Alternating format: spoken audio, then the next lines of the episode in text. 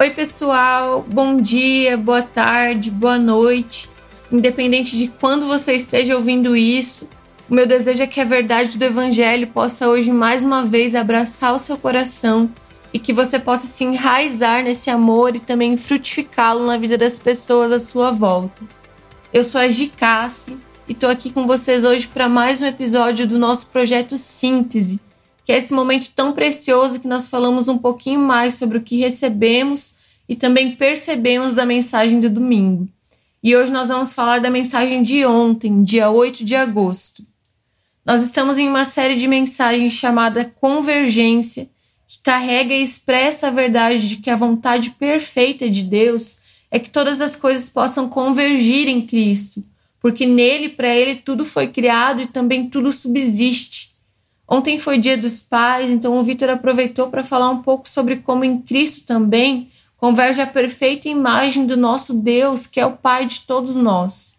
E durante a mensagem, ao passar pelas três parábolas de Lucas 15, da ovelha perdida, da dracma perdida e do filho pródigo, ele abordou um pouco da essência desse pai como sendo alguém que está sempre à procura dos seus filhos e não se conforma em deixar um sequer para trás.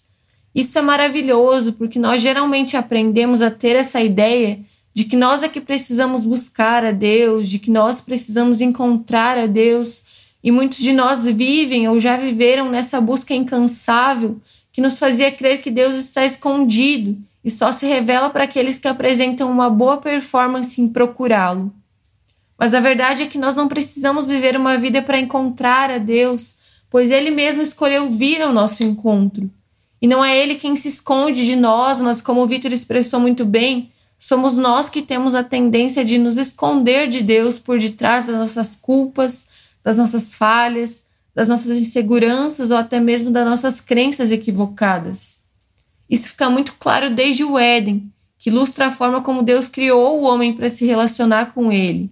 Gênesis diz que no Éden, Deus ia se encontrar com o homem todos os dias, mas a primeira reação que o homem teve a partir da queda e da alienação de Deus foi passar a se esconder dele. Adão e Eva, representando ali a humanidade, comem do fruto do conhecimento do bem e do mal, seus olhos se abrem, eles percebem que estão nus, se envergonham, então, quando eles ouvem os passos de Deus no jardim, eles se escondem enquanto Deus está procurando e perguntando: Onde estão vocês? Onde está você? Perceba, Deus não se escondeu ou se afastou. Ele sabia que o homem havia desobedecido, mas mesmo assim veio ao seu encontro e procurou por ele, pois essa é a imagem da paternidade de Deus. Assim como a parábola do filho pródigo conta que quando o filho estava voltando para casa, o pai avistou ele de longe e correu em sua direção. O pai que Jesus nos revela é esse pai que jamais nos perde de vista ou foge de nós, mas nos enxerga e corre ao nosso encontro pois está sempre nos esperando com seus braços abertos. Esse Deus é o Pai que não negocia seus filhos, mas pagou o preço necessário para tê-los de volta. Quando eu olho para a parábola do tesouro no campo também, lá em Mateus 13, 44, eu consigo enxergar uma ilustração dessa mesma realidade. O texto fala que o reino é como um homem que, tendo encontrado um tesouro oculto no campo, o escondeu e, cheio de alegria, foi, vendeu tudo que tinha e voltou a comprar aquele campo. E nós temos uma grande tendência de sempre nos colocar como agente ativo na nossa relação com Deus. Como aquele que tem que fazer, como se fôssemos nós esse homem que vendeu tudo que tinha, renunciou a tudo para ter o reino, para ter a Deus.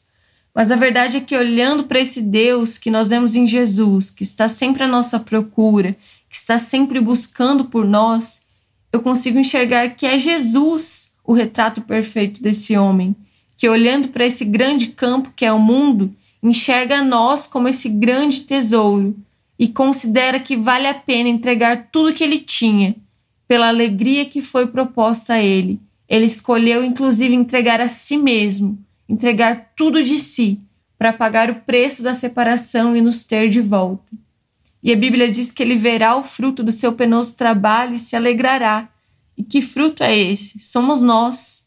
Em Cristo, o Pai se reconciliou com o mundo, com esse grande campo, para colher o seu tesouro, os seus filhos. Nós podemos pensar também que esse reino que estava oculto, esse jeito de Deus de viver a vida e as relações, que estava oculto aos olhos humanos por ainda não terem o conhecimento e a revelação da obra da cruz, foi manifesta na história ali no Calvário. E ali, o reino que nós não conseguíamos enxergar, o mistério que estava oculto e foi revelado, se tornou conhecido e disponível para todos. E que mistério era esse? A realidade do Cristo em nós. O Pai revelado em Jesus é esse pastor que deixa as 99 ovelhas para ir atrás de uma que se perdeu. O Pai revelado em Jesus é essa mulher que, tendo encontrado a sua dracma perdida, faz uma festa e se alegra.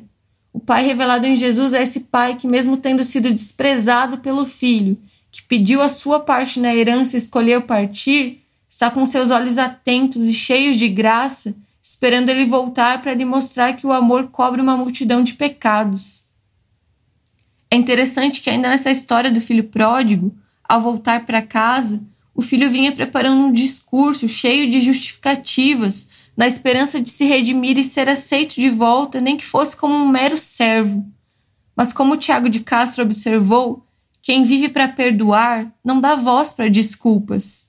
O pai não precisava do discurso do filho porque o perdão que é fruto de um amor incondicional sempre chega antes até mesmo das palavras. E é assim que nós também vivemos, numa misericórdia que se renova todos os dias, na realidade de um pai que não contabiliza nossos erros, nossos acertos, nem nossas segundas chances, mas que nos mostra que o amor não sabe contar. O Deus revelado em Jesus é um Deus que não se esconde, nem exige o nosso esforço para ser encontrado, mas que se fez carne e veio ao nosso encontro para dizer que nós podemos chamar Deus de Pai. Isso é tão real que, se fosse possível fazer um DNA no nosso espírito, a paternidade de Deus seria testificada assim como o nosso espírito testifica que nós somos filhos de Deus. O espírito testifica ao nosso espírito que isso é uma verdade. E de tanto que esse Pai nos ama e quer estar conosco, ele não só se aproximou, como também escolheu fazer morada em nós. Por isso nós não precisamos procurar a Deus, nós, nós o encontramos sempre que olhamos uns para os outros. Que essa verdade possa iluminar a sua consciência para se lembrar de quem você é um filho amado e encontrado por Deus. E quando você pensa que ele está distante, na verdade, ele é quem está perguntando: onde está você? Não para te acusar ou condenar, mas se preciso for, trocar as suas vestes de medo, de engano, por vestes de amor e de aceitação. Tirar dos seus pés as sandálias que andaram por caminhos cheios de obstáculos e mentiras, para te lembrar que Ele é o caminho, a verdade e a vida e não uma vida em que apenas existimos ou sobrevivemos, mas que podemos usufruir da plenitude de graça e bondade que nos persegue e que Ele estende a nós todos os dias. Uma ótima semana para você, continue abençoado e nos vemos no próximo episódio. Até mais!